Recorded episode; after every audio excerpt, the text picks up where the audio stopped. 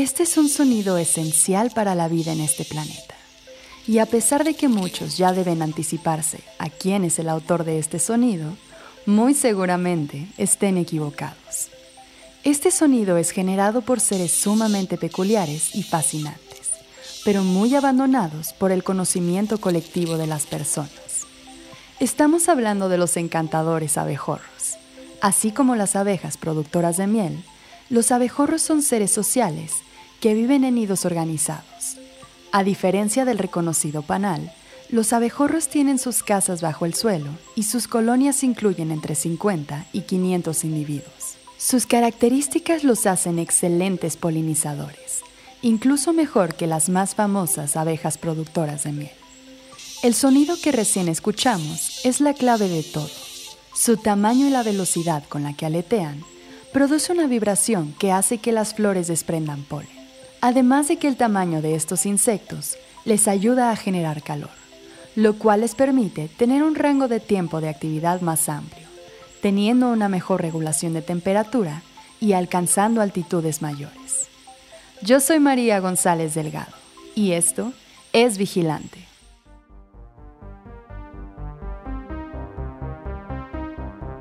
Esto es Vigilante y queremos cambiar las cosas. Somos un medio informativo que busca difundir la verdad en temas relacionados a la crisis ambiental que vivimos en México y el mundo. Queremos alcanzar la lucidez y crear conciencia en todos los niveles. Ya es hora de que nos hagamos responsables. Hoy hablaremos de los abejorros y su importancia para la vida en el planeta.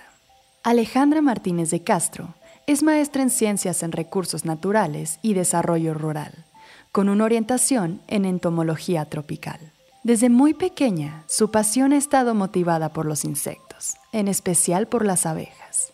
Hoy se dedica al trabajo con abejorros, promoviendo su reproducción, el estudio de distintos aspectos que atañen a los abejorros, como son los efectos de los agroquímicos y plaguicidas, y la búsqueda de alternativas de crianza para contar con polinizadores locales. Comencemos por lo más básico de todo. ¿Qué son estos intrigantes seres? Sí, son, son insectos súper super carismáticos, efectivamente. Este, son abejas. Creo que muchas veces los separamos de las abejas o algunas personas piensan que son los machos de las abejas. Entonces es importante decir que en el mundo tenemos aproximadamente 20.000 especies de abejas son muchísimas y de esas 20.000 hay como el 10% las tenemos en México. Y de esas 2.100 abejas que hay en México, hay unas 19 descritas que son abejorros y en el mundo hay unas 250 eh, o un poco más eh, especies de abejorros.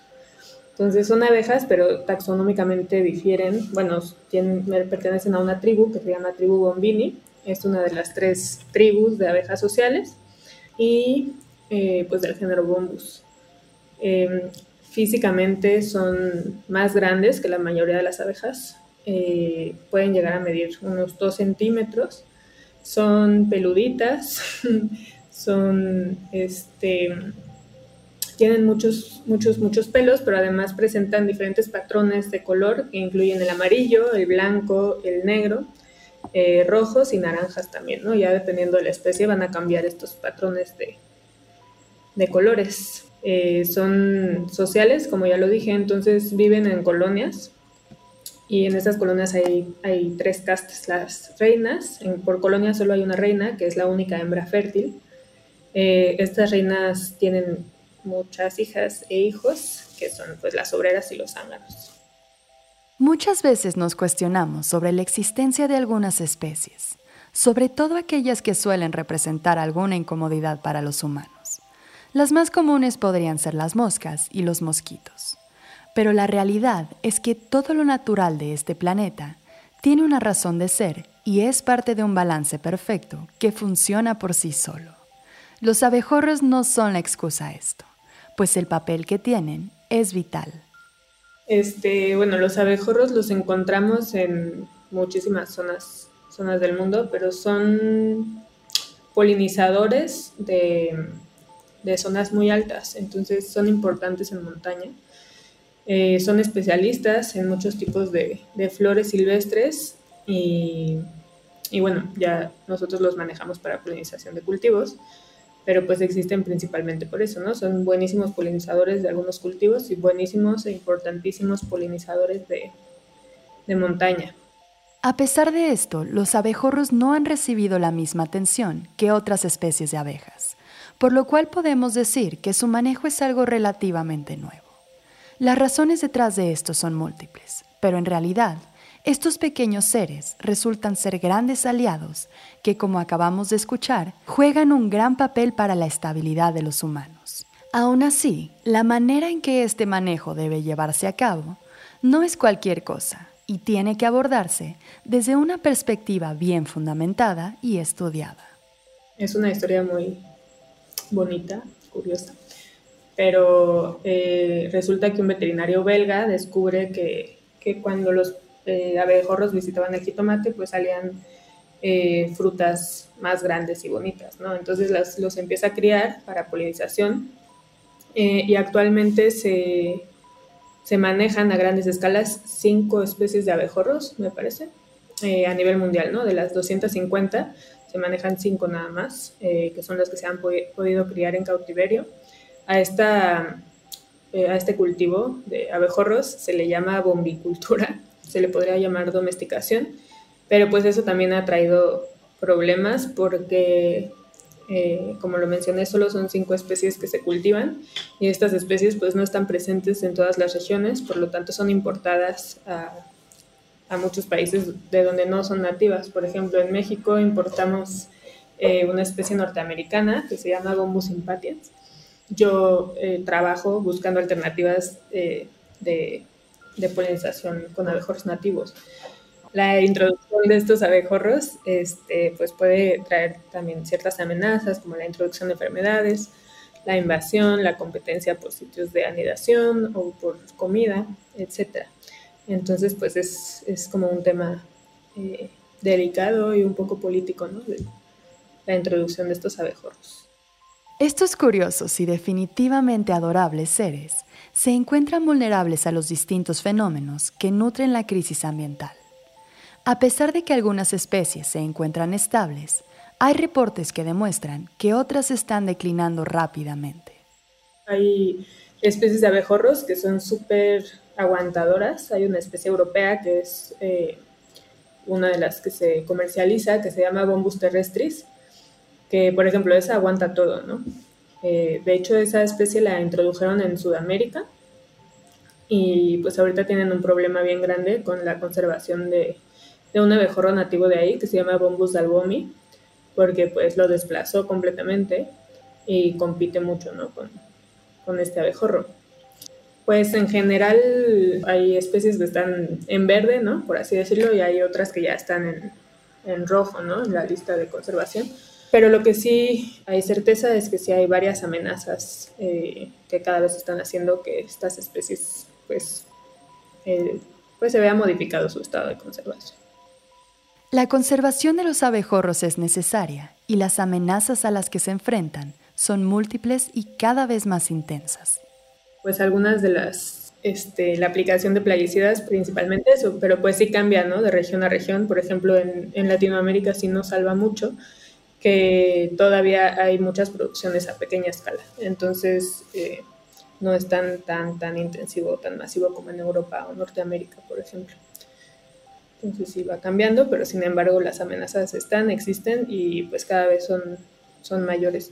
Y los otros tipos de plaguicidas que son súper dañinos son los herbicidas, porque matan a todas las plantas mal llamadas malezas, que no son deseadas en los cultivos, pero pues que a su vez alimentan a un chorro de otros eh, animales, ¿no? incluidos los abejorros. Entonces esos, esas son de las principales amenazas. También la urbanización creo que es una amenaza eh, grave porque los desplaza. Este, la deforestación, que viene muy, muy relacionada con, la, con el sistema agroalimentario. Otro gravísimo problema es el uso de insecticidas y, y plaguicidas. Los monocultivos pues afectan porque desplazan a un chorro de plantas nativas que son importantísimas para, pues para todos los polinizadores, creo que es importante nombrarlos también. Tristemente, en múltiples ocasiones, no somos conscientes de la importancia de las especies hasta que las perdemos.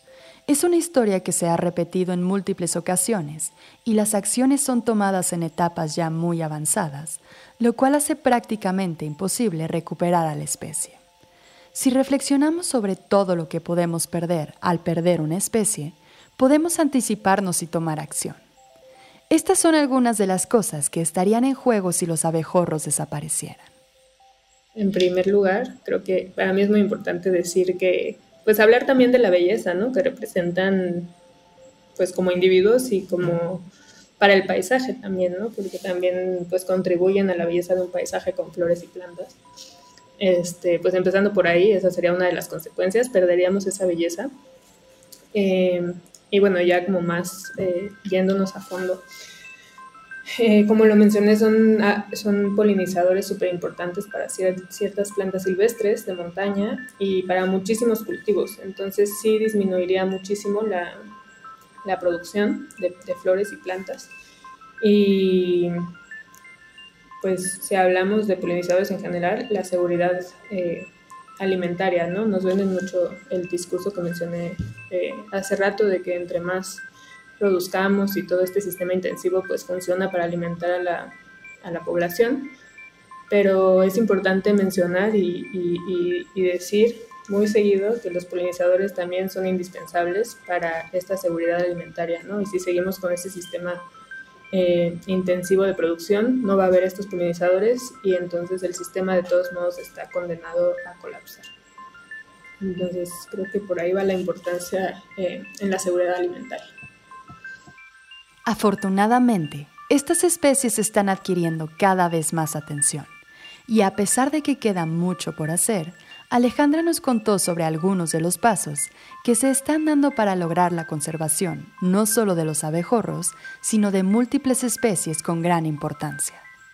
Este, sí se están, globalmente, se están llevando a cabo pues, ciertas acciones políticas eh, para prohibir plaguicidas, por ejemplo. Em, en Europa ya se prohibieron varias moléculas de plaguicidas, sin embargo, pues esas moléculas se siguen produciendo en Europa, pero las importan al sur global. Entonces es un problema pues, que no vamos a tocar acá. Este, y bueno, en, en México, pues por una parte estamos haciendo este, esta búsqueda de crianza de abejorros nativos para polinización, en lugar de estar desplazando especies y evitar este, la invasión y la introducción de enfermedades, etcétera, pues estamos buscando eh, la, reproducción en cautiverio de abejorros nativos para poder utilizar estos localmente. Eh, ya lo estamos logrando, ya, este, ya vamos picando piedra, pero ahí vamos. Eh, también hay un diálogo o debe de haber diálogo con las empresas productoras de abejorros, los productores eh, de invernadero, de jitomate sobre todo, eh, y la academia para que pues esto pueda, pueda suceder. Sí también está, está pasando este diálogo. Que otra cosa, muchísima difusión de la importancia de los abejorros, creo que también eh, cada vez hay más. la promoción de prácticas agroecológicas, también eh, está dándose y pues esto ayuda a muchísimas especies, incluidos los humanos, ¿no? Eh, porque también pues, hay muchas personas expuestas a este tipo de prácticas que no lo vemos nosotros, pero también son afectadas. Dentro de estos grandes esfuerzos y el importantísimo trabajo que realiza Alejandra, existen también retos que hacen que la misión se vuelva aún más interesante y valiosa. Pues uno es meramente fisiológico de los abejorros, ¿no? Lograr que se, que se reproduzcan en cautiverio es un reto súper grande.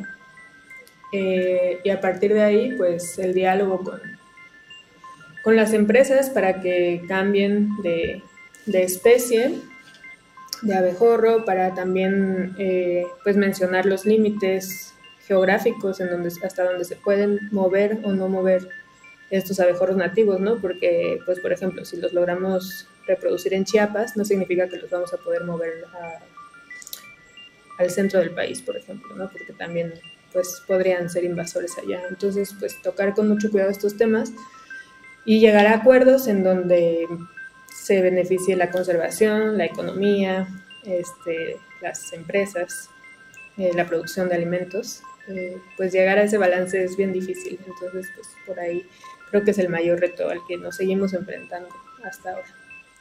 Como lo hemos expresado en múltiples ocasiones, creemos firmemente que no se puede desligar a la naturaleza de los asuntos humanos. Es por eso que estamos convencidos que el futuro de todo está en la integración y la convivencia entre los elementos del planeta. Eh, pues ya lo hemos empezado a hacer. Una compañera de acá llevó, pues no, las están criando las comunidades, pero sí hemos llevado abejorros a las milpas, abejorros nativos eh, a las milpas para ver cómo, cómo se da la cosa y sí parece que sí les ayudó en la, en la polinización de sus milpas.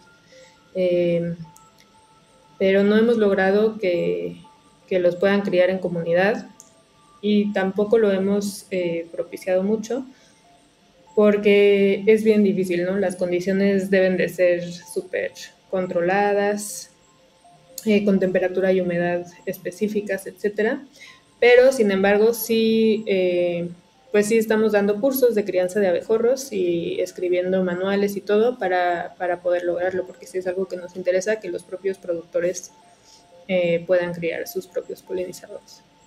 Dentro de todo esto, la difusión es una parte indispensable para promover la importancia de las especies. Esto tiene que ver con un panorama multidisciplinario en el cual la ciencia tiene una tarea que va mucho más allá para que la información llegue a los lugares necesarios y pueda convertirse en conciencia y en acción. Sí, en ese sentido sí tenemos como más este, prácticas, ¿no? O sea, vienen escuelas, em, infancias, a mí me encanta trabajar con las infancias, eh, a conocer a los abejorros, a ver el ciclo de vida, a verlos, a tocarlos, ¿no? De cerca, que ya cambia mucho cuando los tocas, cuando entiendes por qué, por qué polinizan también. No lo, no lo he mencionado, pero ahorita lo voy a decir que los abejorros eh, son conocidos por, la polinización eh, por vibración. Entonces, si escuchamos un abejorro o lo tocamos, pues escuchamos un zumbido bien potente, ¿no? Una eh, vibración como muy característica. Y esa, esa frecuencia específica es la que necesitan muchas flores para liberar el polen. Entonces, pues son, son muy importantes por eso. No sé por qué no lo había dicho pero pues ya que los niños tocan los abejorros, pues se, los niños y los adultos, ¿no? Se conectan mucho con el insecto. Y también pasa que, por ejemplo, para sembrar, em, pues como anidan en el suelo, muchas veces los abejorros salen y se defienden y pican, ¿no? A los agricultores.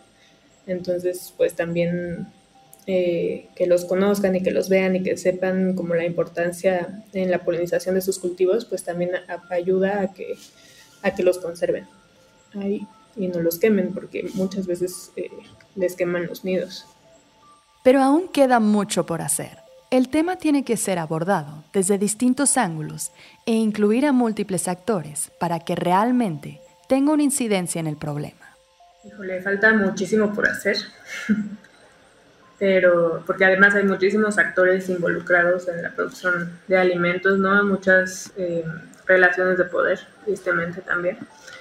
Este, pero creo que podemos ir por escalas, ¿no? Individualmente, eh, pues enfocarnos en lo que consumimos, de dónde viene, que también es un privilegio, ¿no? Poder alimentarnos eh, bien o alimentarnos de cosas que no provengan de, estos, de este tipo de sistemas.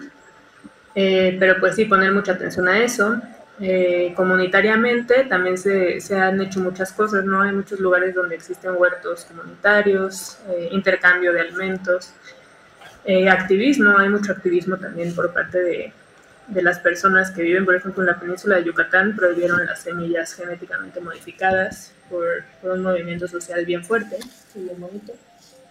Este, y pues está intentando también incidir en las políticas públicas, pero ahí es como como la parte más difícil.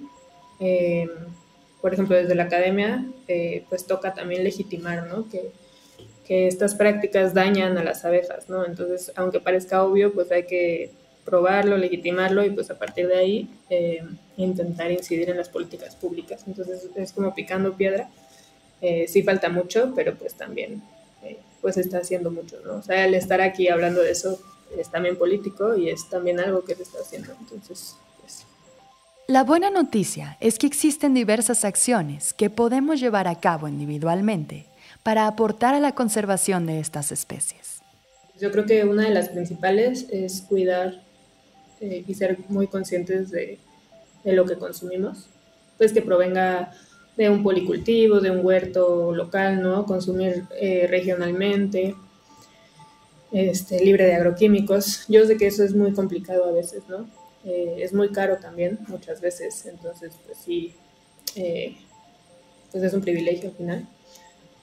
otra de las cosas es promover eh, los policultivos en nuestros jardines, ¿no? No solamente puro pasto, que estamos acostumbrados allá en Ciudad de México, por ejemplo, a los arbustos cuadrados y al pasto. Entonces, pues, promover este, pues, esta diversidad de flores. A las abejas les encantan las dalias, este, las solanáceas, muchísimos tipos de flores, ¿no? Porque además, pues hay abejas especializadas en unas flores y abejas especializadas en otras, ¿no? Entonces, mientras más diversidad de flores haya, más diversidad de abejas va a haber cerca de, nosotros. Eh, acciones colectivas, creo que la colectividad es, eh, es importantísima para la producción, por ejemplo, de alimentos. Eh, huertos, huertos comunitarios, huertos escolares, también creo que la promoción de huertos escolares es importante. la difusión con infancias, y bueno, no solo con infancias, con adultos también. Y pues estos espacios son importantísimos, pienso. ¿Ya vieron en nuestras redes sociales la diversidad de flores que podemos tener para propiciar el bienestar de las abejas? El caso de los abejorros es uno de muchos. No debemos olvidar que la existencia de estos individuos no es mera coincidencia y todo tiene una razón de ser. Descubrir el mundo de estas especies es algo verdaderamente fascinante y el primer paso para comenzar a cohabitar de la mejor manera con todas las formas de vida que nos rodean.